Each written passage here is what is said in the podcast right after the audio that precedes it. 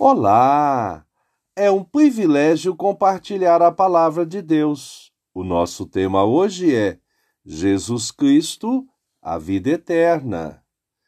Na primeira carta de João 5,12, lemos: Quem tem o Filho tem a vida. Quem não tem o Filho de Deus não tem a vida. Vida e eterna, conforme o dicionário online de português disse, vida tempo que um ser existe entre o seu nascimento e a sua morte, existência, eterna, caráter do que não tem fim, do que dura para sempre.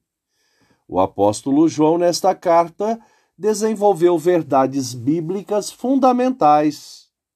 Nesta porção de texto, ressaltou sobre Jesus Cristo, a fonte da vida eterna por isso afirmou claramente: se aceitamos o testemunho dos homens, o testemunho de Deus é maior.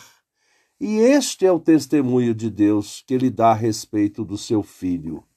Aquele que crê no Filho de Deus tem nele esse testemunho. Aquele que não dá crédito a Deus faz de Deus um mentiroso, porque não crê no testemunho que Deus dá a respeito do seu Filho. E o testemunho é este: que Deus nos deu a vida eterna e esta vida está no seu Filho.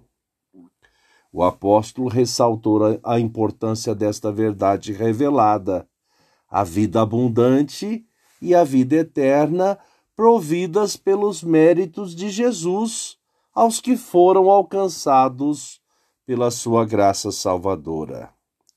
Ainda destacou: Estas coisas escrevi a vocês que creem no nome do Filho de Deus, para que saibam que têm a vida eterna.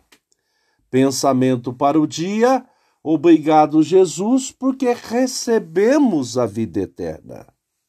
Deus te abençoe.